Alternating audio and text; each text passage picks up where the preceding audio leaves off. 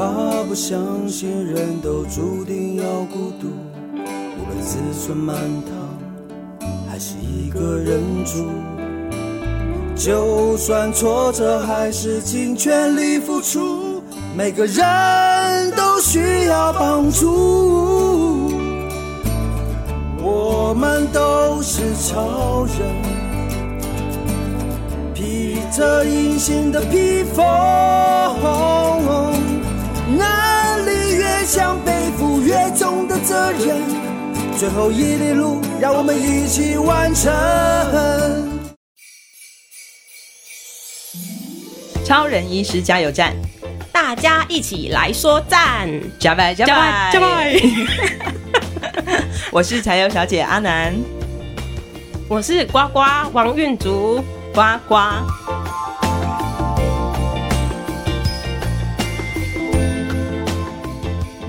哎，今天我们加油站来了一位艺术家，远远的走过来，我们就已经闻到一股仙气啊！真的没洗澡 啊？没有，真的呱呱很辛苦哦，因为过去的十四天呢、啊，呱呱真的从早上一直到这个太阳下山哦，都在我们的南回诊所，我们的户外有一个新的空间，我们叫 Share Love，分享爱空间，这样的一个空间呢。很特别，好，我们希望在这个诊所外啊，有一个，嗯，不管是我们的村民乡亲来到这个诊所，都不会觉得是要来看医生，而是来杯喝杯咖啡的感觉，有一种轻松的味道。所以想到这种疗愈的空间呢，我们就立刻想到在东海岸有一个四处画壁画的艺术家，就是我们今天的呱呱。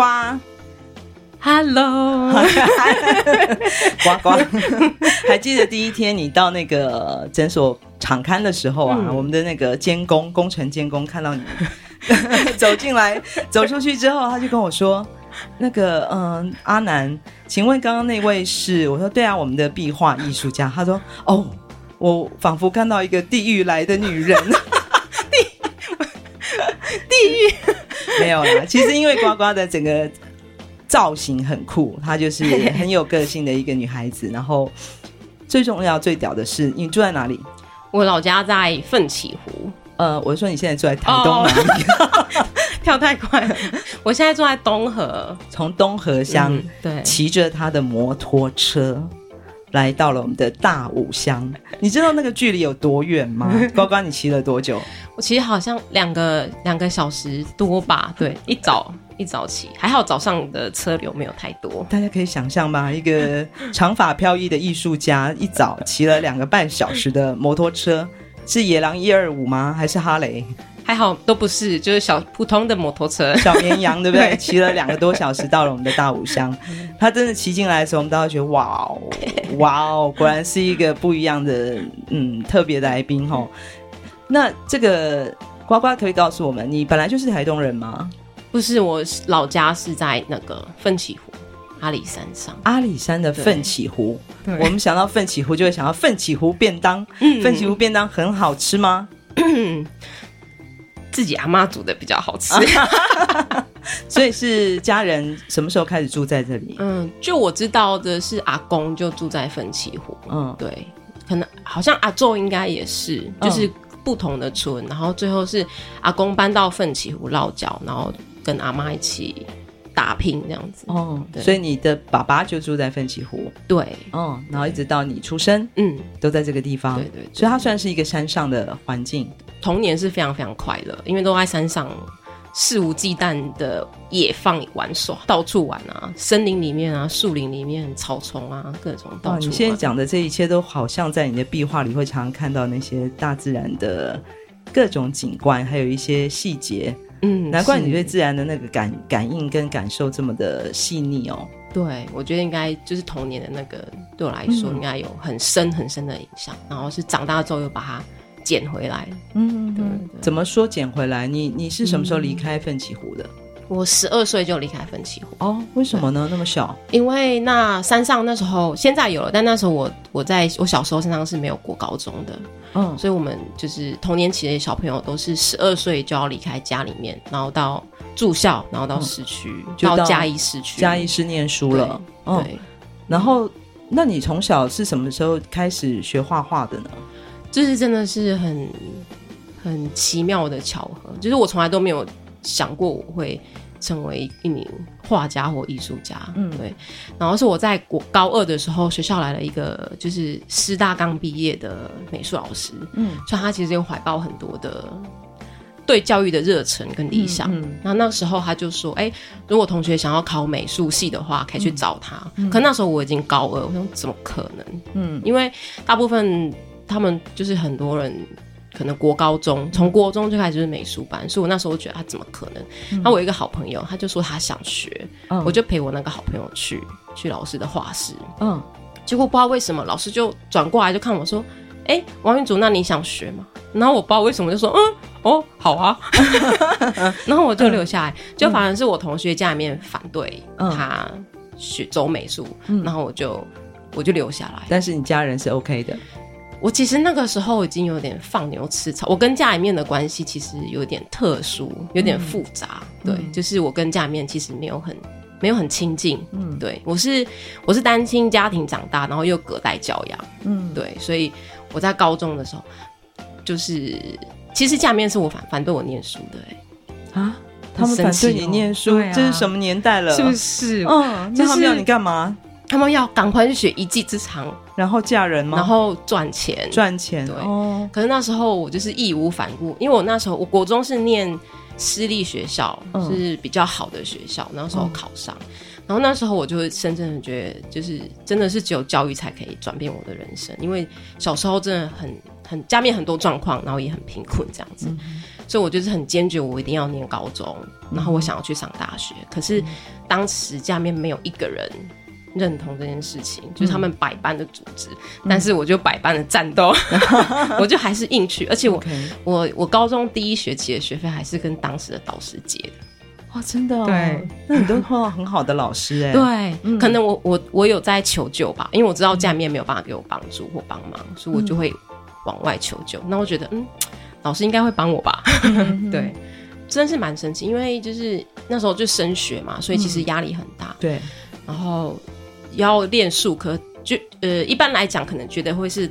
就是 double 的压力，因为你要念顾学科也要顾术科。可是我那个时候开始学画画的时候，我发现对我来说是一种疗愈跟放松。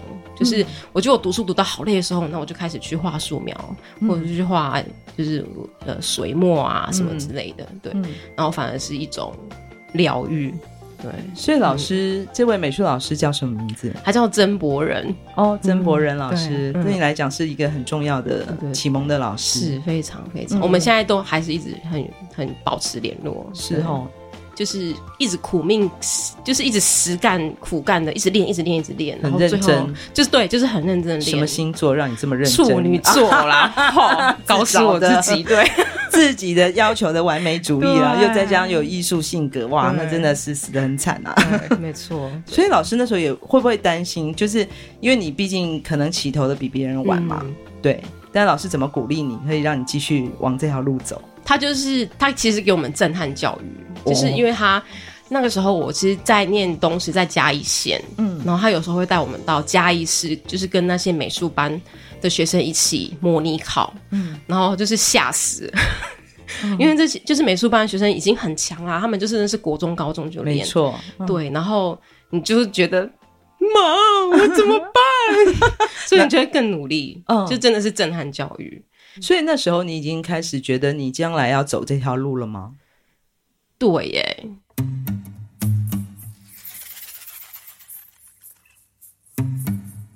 真的哦。对，你也不知道艺术家在干嘛吧？不知道啊，就是画画好开心哦。他就是让你很快乐的一件事，很疗愈的一件事情。对，嗯嗯。然后后来到大学呢，你就是念了美术系吗？就那时候考到台东大学的美劳教育学系，也就是其实就是小教。有教程的国小老师哦，台东大学啊，对，对，OK。我记得我那时候考来台东，那时候不知道上哪一堂课，第一堂课老师就说：“你们来这里念书，我们不是要培养艺术家，我们是要培养优秀的小学老师。”我好生气哦！我那时候要生气摔笔，我说：“我到底来这里干嘛？” 其实也知道。但是就是觉得我我还是想要当一个艺术家，我想要追求的是创作，对，没想到被老师直接制约，对，你就是要当一个很好的老师。嗯嗯嗯，那时候是第一次到台东吗？第一次到台东。哦，从我们西边的山跑到了东边的山。对，你看到台东的第一个感觉，或是你来到台东的时候，有什么感觉？就是这什么鬼地方？就、啊、很荒凉。就是其实一出火车站，看到那个落差其实是很大，我就觉得天哪，好荒凉哦。因为那时候我才刚刚搬去新站，然后可是我发现，其实我一直到我大一、大二都还在挣扎着要不要离开台东。哦，真的、哦，对，就是我那时候还没有办法。享受这种哇山啊海啊，对啊，大家不是说啊，对啊，台东的土很黏呐、啊，结果你一点都不觉得。对，我那时候一直想说，我要转学考，我想要去资源更多的学校，我想要去艺术大学，嗯、起码可以看到美术馆啊，很多展览、啊，至少还可以不会有老师叫我说不要当艺术家。也对，那后来呢？你怎么留下来的呢？后来我是到大三、大四之后，慢慢的就是不再局限只在大学里面，我发现我其实很爱往外跑。然后我我是在大三大四的时候接触到都兰。哦，然后认识了，开始慢慢认识比较当就是当地的艺术家，嗯，然后就觉得哇，怎么那么好玩？就是很，嗯、就是对我来说，那是我之前没有看过的，就是大家很该怎么形容这个，就是比较。很浪漫啊，然后是体制之外的这些艺术家们，嗯、野生很野性，很野很野很野，对。然后那时候我就觉得好迷人，嗯，就那个时候我才开始慢慢去体会到台东它迷人跟它特别的地方。不晓得从哪里来的呀，四面八方就集中在都兰糖厂，集中在咖啡厅，对，嗯嗯，就这样子慢慢形成了一个很特别气氛的村落。可是那时候真的觉得很开眼界，是不是？从来没有碰过这样的一个。就觉得好喜欢这样的环呃这样的团体或这样的一群人，嗯，这样就是觉得对很喜欢很喜欢，嗯、觉得那时候觉得很迷人很自在。可是就是当我深深爱上台东的时候，我就要即将要毕业，然后呢，那怎么办？后来就是台东大学毕业之后，我就到了台北去念研究所，嗯，嗯就是继续念美术吗？念那时候是念版画研究所，嗯嗯嗯，对。那版画研究所怎么样呢？嗯啊，怎么叹那么大一口气？嗯、呃，我觉得我好像没有，其实当初没有想的很清楚，就踏入研究所。嗯，那我发现我其实并不是很喜欢，我不是，我总觉得我不适合念研究所。我觉得我适合就实做，一直做，一直创作。嗯，但是因为研究所，你就是要去研究苍蝇的一只脚嘛，对不对？大家就会说你要到很专精，可是我发现我好像我不喜欢这样子。嗯嗯。呃，开始质疑很多东西，嗯、然后甚至于质疑自己的存在。少年啊，少女维特的烦恼，处女就是处女座钻的更深，钻的 更深，那怎么爬出来的？所以后来就是，我后来真的觉得不行了，嗯，我就觉得我必须要改变这样的一个状态。那反正就是一切的因缘巧合，我就有机会去出国旅行，就去阿拉斯加。什么？哪里？阿拉斯加，阿拉斯加。对，怎会选到阿拉斯加？那个时候，因为那时候其实自己情况很情绪什么，一切都非常的很非常非常的低落。然后呃，我记得那时候我在板桥的租屋处住在顶楼，嗯，然后我就在家里面看了一部电影，叫做《Into the Wild》，就是阿拉斯加之死。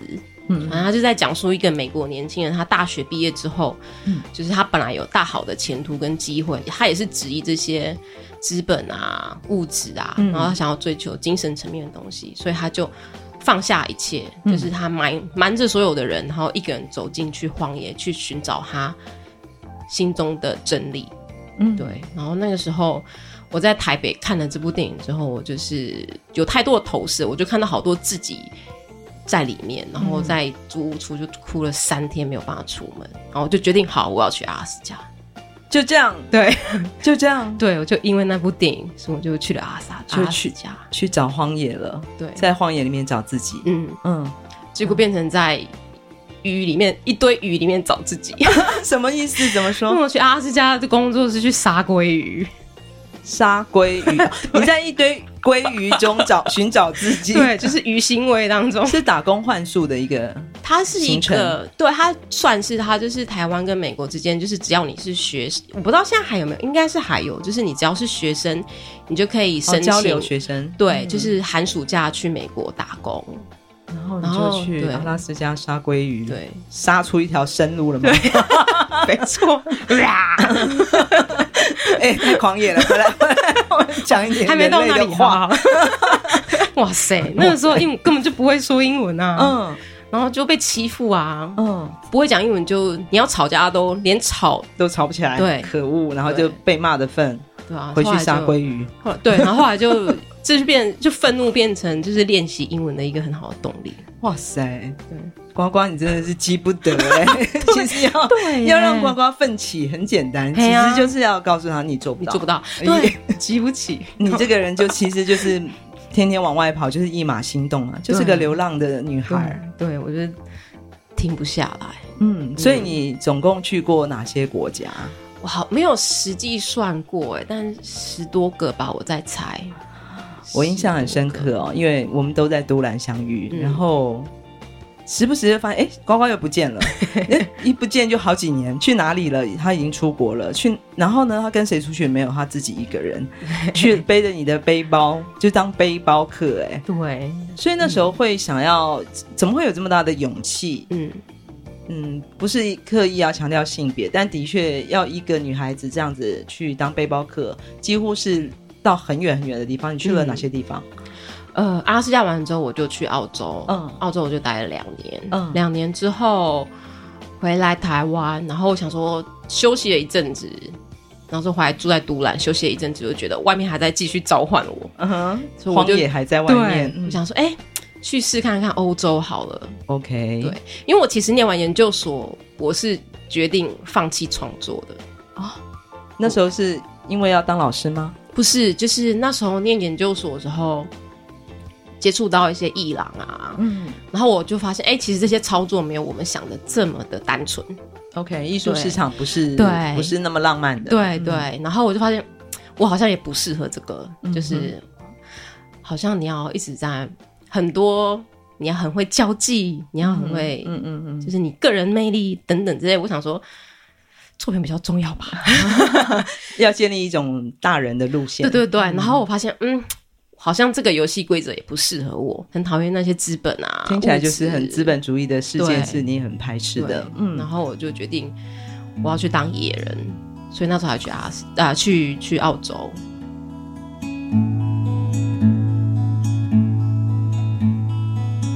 澳洲完了，然后欧洲呢？哦，那时候就开始慢慢发现。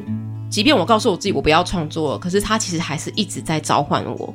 所以我在路上我有一个小本子，我还是会随手画画，可是就是很随手的东西。嗯，然后我旅旅行了两三年之后，这些随手的东西越来越厚，越来越厚，我就一直背在我的背包上。嗯，然后后来我决定要去欧洲的时候，我就觉得我好像准备好要回来这个舞台了。你说创作的舞台，对。然后我那时候到欧洲，我第一个国家是去爱尔兰。嗯，它是一个哇，好，我好喜欢爱尔兰哦，就是爱尔兰人民非常非常的和善。嗯，然后他们会握着你的手。我就有一次在小镇迷路，就在找路，然后他们就是阿公啊，就很哎，搞不好现在想起来好像在吃豆腐，他就是握着我的手。谢谢你来我们的国家。就我那时候在问路，那阿伯是农夫那种，然后。反正就很可爱，然后那时候就觉得，嗯、好，那我想要在爱尔兰办一个展览，就是办给我自己的，嗯、然后告诉我自己说，好，我要回来了。嗯，然后这件事情最后也有成功的达达成。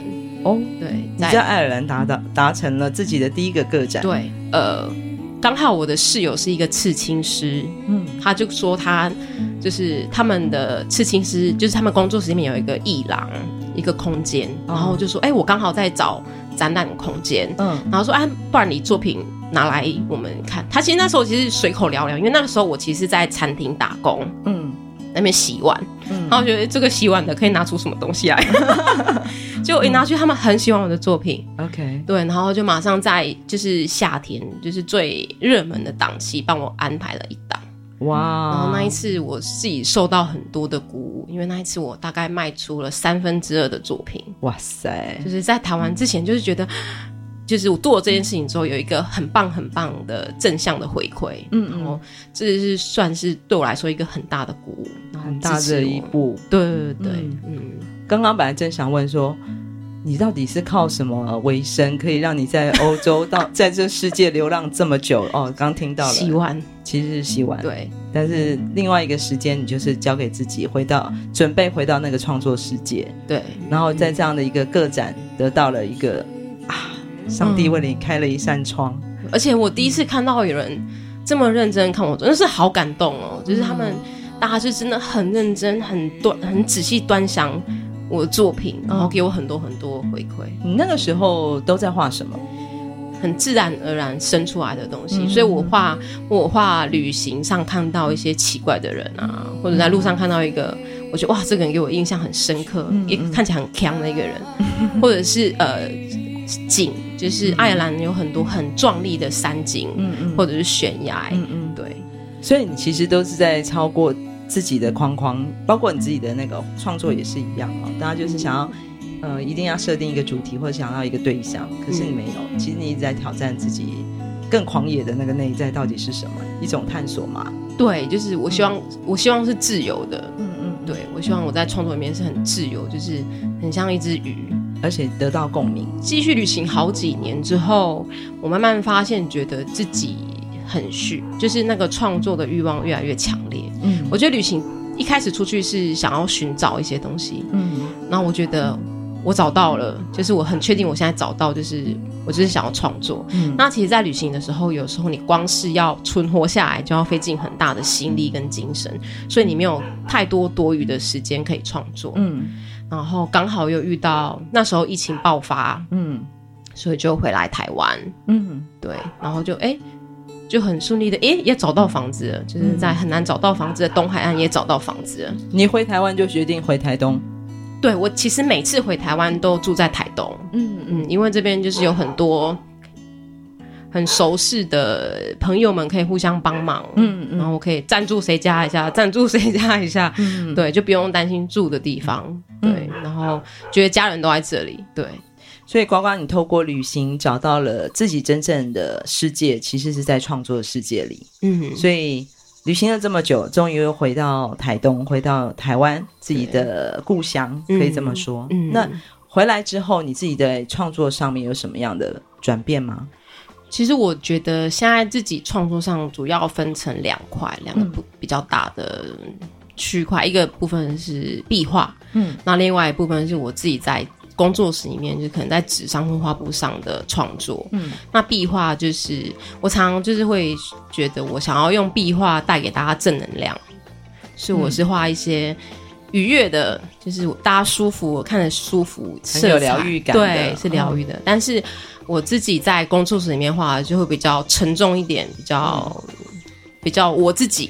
你内内心里面的世界，对你想要表达的感情绪，对对对，怎么会开始画壁画？壁画真的是一个，难怪他们看到你就是哇，地狱来的女人。因为呱呱其实很娇小，但是她的作品，尤其是壁画，我们在台东啊，真的走到哪里，常常会就会突然被一道墙给吸引，那就是哎。再仔细看，又是呱呱的创作，壁画那个面积这么大的一个作品，嗯、对啊，那需要多大的体力跟那个耐力完成？对，怎么会开始画壁画？其实真的就是我真的有太多的精力跟创作能量想要发泄，嗯，因为我我我一直都居无定所，十几年都没有家，嗯，所以我没有办法画大作品，我没有地方放，嗯，那我发现，哎，我画壁画，我完全不用担心这个问题，耶，对，我就可以把我所有的创作能量发泄在这面墙上，我不用担心我要把它带回家.要画多大都可以，嗯嗯。对，所以我就。其实大学的时候就开始做，大学就是跟大学同学，因为我就是就待在学校无聊嘛，嗯，就会往外，嗯，然后就开始哎，跟一些就是没有跟店家一些店家，可能咖啡厅啊或者是民宿接洽，那大学就觉得好玩，嗯，然后回到台湾，回到台东，第一件壁画是在哪里？还有印象吗？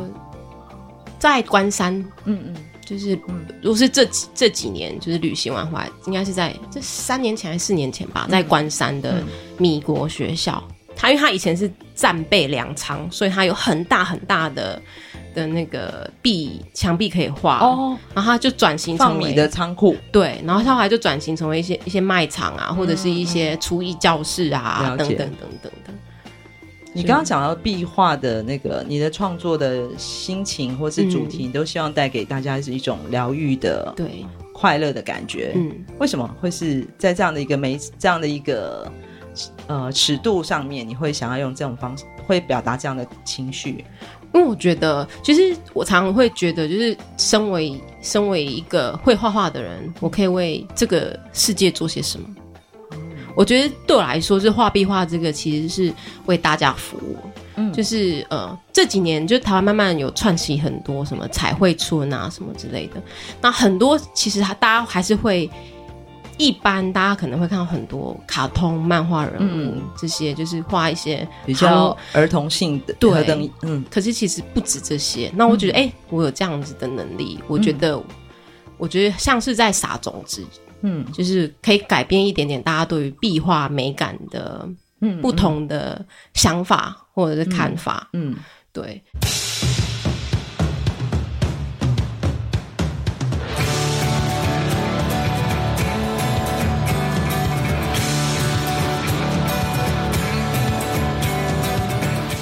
村办公室报告，村办公室报告。超人医师加油站现在发起，让每一里路都有你的歌，请所有的音乐创作人带着你的歌到村办公室集合。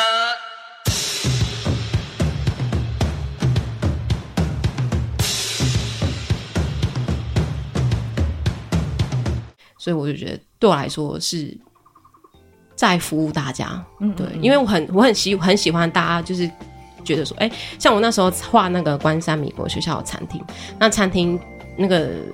煮饭的都是关山那边的妈妈们，嗯、然后妈妈就说：“哦，今天大家心情都就好哎。”然后就啊，这就对了，嗯，对，就是其实它也是一个好像是一个对话的空间哦，对对对，透过你在创作的过程，嗯，然后它又是在一个基本上是一个公共场域，对，它是一个公共的关系的建立，嗯，对，所以你找到那个嗯。那个乐趣吗？那种快乐，嗯，然后那快乐是不只是你快乐，对，是看到人都开心的，对，哇哦！你有想过你有一天这么黑暗的 暗黑系的心心灵，但是竟然有这么光明的力量吗？没有。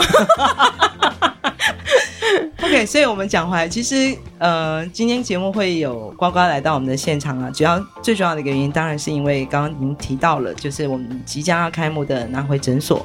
的户外空间，也就我们的叫分享爱 Share Love 这个空间呢，嗯、也是邀请了呱呱来为我们画了这幅壁画。嗯，可不可以告诉我们听众朋友，用画面的方式来形容一下你这次在南回这个 Share Love 空间所画的内容是什么？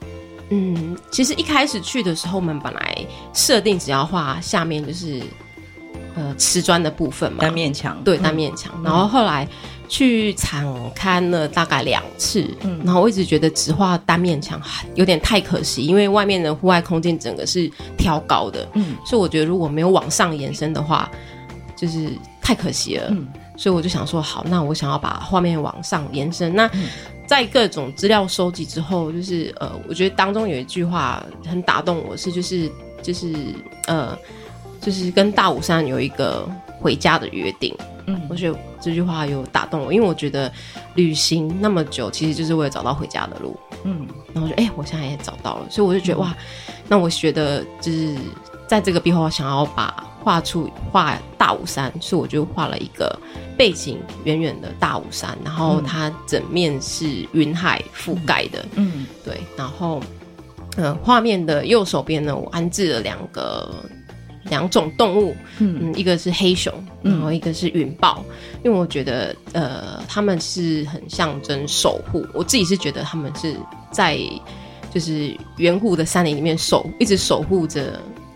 这片土地上生活的人民，嗯、那其实这个守护的壁画创作，我在两年前疫情刚爆发的时候也做了一个，是在都兰都兰糖厂里面的，我是画大冠鷲，因为我只要每次在东海岸出门骑机车看到大冠鷲，我就会觉得哇，被到被祖灵保护保佑到，所以对，所以我就觉得哎，这是一个很好的系列的延伸，所以我就画了。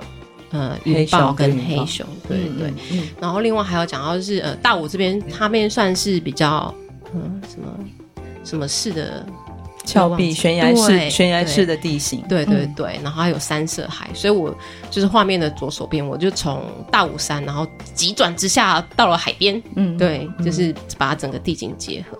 那其实整个画面的重点其实集中在右边，嗯，然后云海边比较空，是因为我们到时候会有一台山猪车，嗯，彩绘山猪车在那边，嗯，那我想说，哎。我希望就是山猪车跟我的整个壁画在一起，其实是和谐的，他、嗯、们是一起的。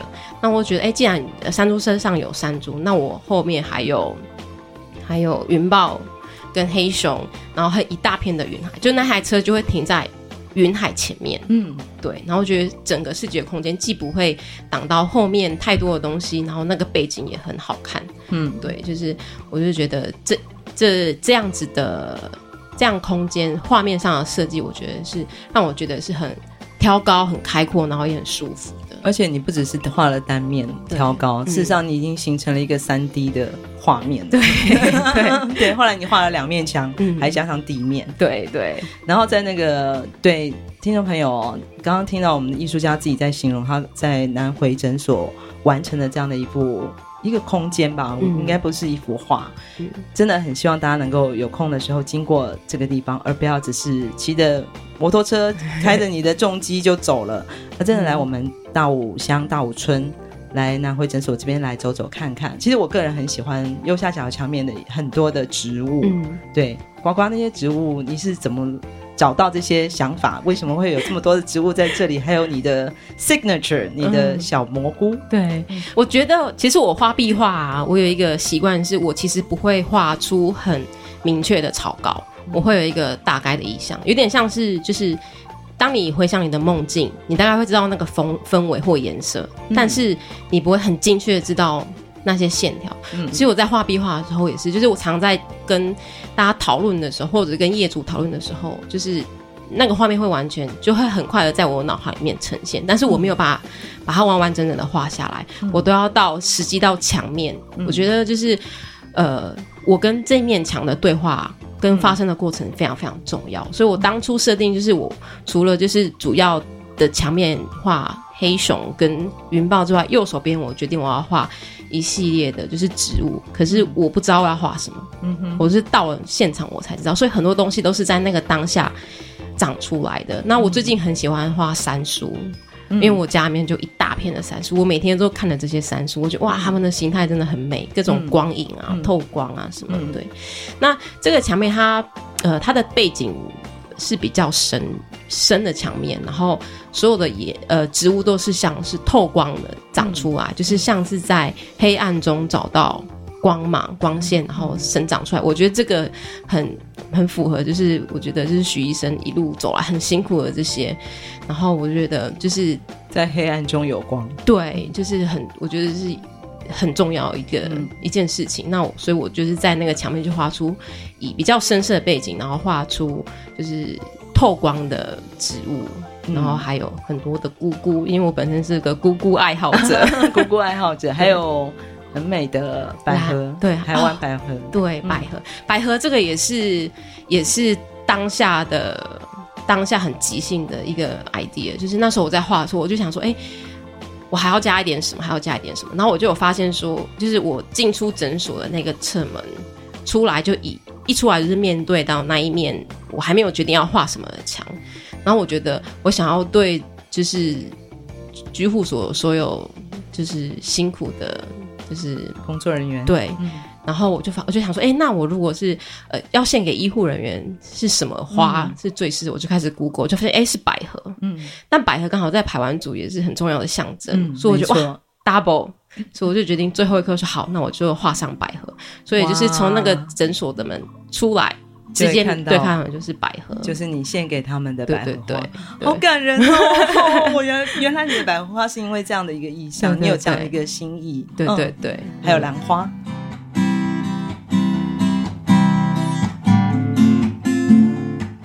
兰花也是，就是是才有小姐的 idea，、啊、但是哇，太棒了！对，因为大武山曾经是兰花台湾原生种兰花的一个重要的产地。对，然后刚好就是真的是画龙点睛这个兰花，后来最后加上去的效果，就是整个有很提亮的感觉，哇！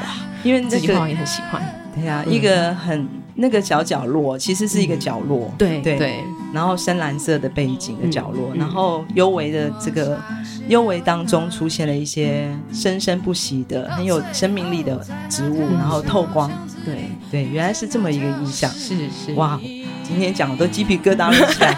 讲到鸡皮疙瘩，我有看到，对，那天在海面上最后你完工的那一天，嗯，我惊讶的发现，在那片美丽的三色海，我们的大武的海边是三色海，竟然飘了两片羽毛。对。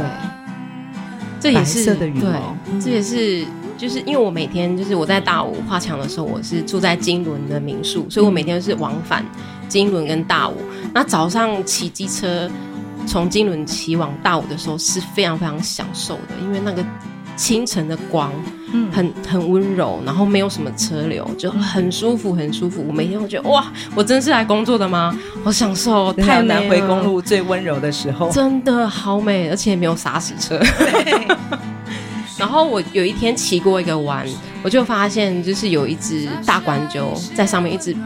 飞很低很低的守护者徘徊，然后就我就哇，好美哦！我就一个人一个人在摩托上尖叫，后来就停下来，然后就抬头看他，他就在我头上绕了很多圈，而且飞很低很低，然后后来才离开。然后就说，啊，那我想要画，我想要把羽毛画上去，可是就是不一定要是大冠鷲的羽毛，我就觉得这是一个意象，然后就把它画到最后一刻就好。我觉得这是一个 messenger。然后就把它画上去，对，这也是让我最感动的一个细节，嗯，就是这两片羽毛到底是什么意思呢？是天使吗？还是我们的守护者？嗯，我觉得守护者，因为你看不到他们，他们就在很上面，但是这两个羽毛就是告诉我们，他们一直都在。你说你在画壁画的过程中哦，就会来来往往都会有很多的村民啊、嗯、民众会看的，然后都会跟你对话。对对，嗯嗯。那你在画南回诊所的这个壁画的时候呢，有碰到什么样的人？有有一个有一个爷爷很可爱，就是他，嗯、我就发现他每天早上都会拿着他的助行器出来散步。嗯，那我因为其实我在画的时候是背对背对马路的，然后我就听到嘎嘎嘎。的声音，然后我就会转头看，然后就看到这个散步的爷爷，嗯，他就会站在马路的另一边，就是远看着我的壁画，然后他会在那边站很久很久很久，他会在那边端详很久，然后我只要有跟他对到眼，他就会给我很大很大的两手赞，就很用力的比赞，嗯，对，然后他就会看很久之后，然后他就会继续往前继续在散步。哇！然后大概再过个十几分钟，他又走回来，我又听到嘎嘎嘎回来，然后就又会站在那个马路边，对，然后再看着我的壁画，然后又看很久，然后只要我有有转头跟他对到，他又会再给我很大很大的赞，嗯、就是每天每天，然后我就觉得哇，好感动，然后就好可爱哦，爷爷，真的，本来想着你一个人在那边好寂寞的面对那么大的一个墙，嗯、那么大的空间，作画应该很辛苦。结果没想到你的背后有这么伟大的力量。对，对，还有村民会一直在叫我休息，因为我，我在画壁画的时候有一个习惯是，我就不会休息。嗯，我很，我只能连中午吃饭的时间我都会很简单，就拿个什么东西就啃一啃，就马上上工。嗯，然后村民就会说。买个折啊，一点折啊，要困呐。或者是有一次我在洗笔，然后就一个大哥骑脚踏车过去说：“哦，你今天做 good 啦的呢。” 他们就会叫我要多休息，不要太累。这好像跟这个艺术家埋在自己的这个工作室里面默默的作画的那个状态很不一样哦。嗯、你会跟世界沟通，对对。然后其实大家都看得懂，嗯，都读到你想要表达的，对，给你比两个大大拇指。啦。我记得，呃，在东海岸有一次跟东海岸很重要的一个艺术家老黑子，嗯，我们在聊天，在分享，呃，居住在一个偏远地区的一些心情，因为他、嗯、他是封冰箱人嘛，嗯、然后他对南回也是非常的支持，嗯、然后那时候他就告诉我说，永远要记住，在最贫瘠的土地上，嗯、建造出一个我们身心灵的疗愈所。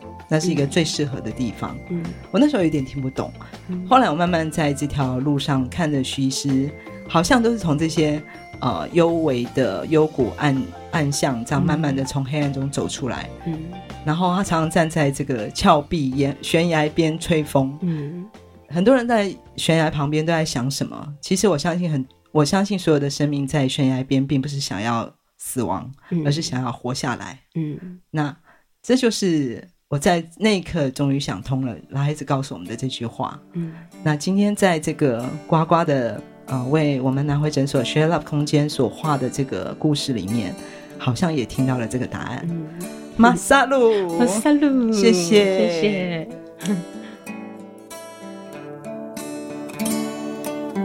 这是一条漫长的公路，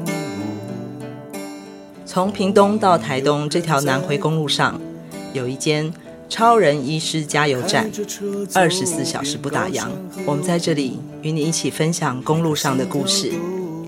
本节目是由医疗财团法人南回基金会制作。欢迎大家多多分享，以及在我们的节目下留言，或者写信到 s e r v i c e at 四一四一点 o r g 点 t w，关注我们的粉丝专业或者官网 triple w 点四一四一点 o r g 点 t w。我们下周见。我们都是超人，披着隐形的披风。强背负越重的责任，最后一里路让我们一起完成。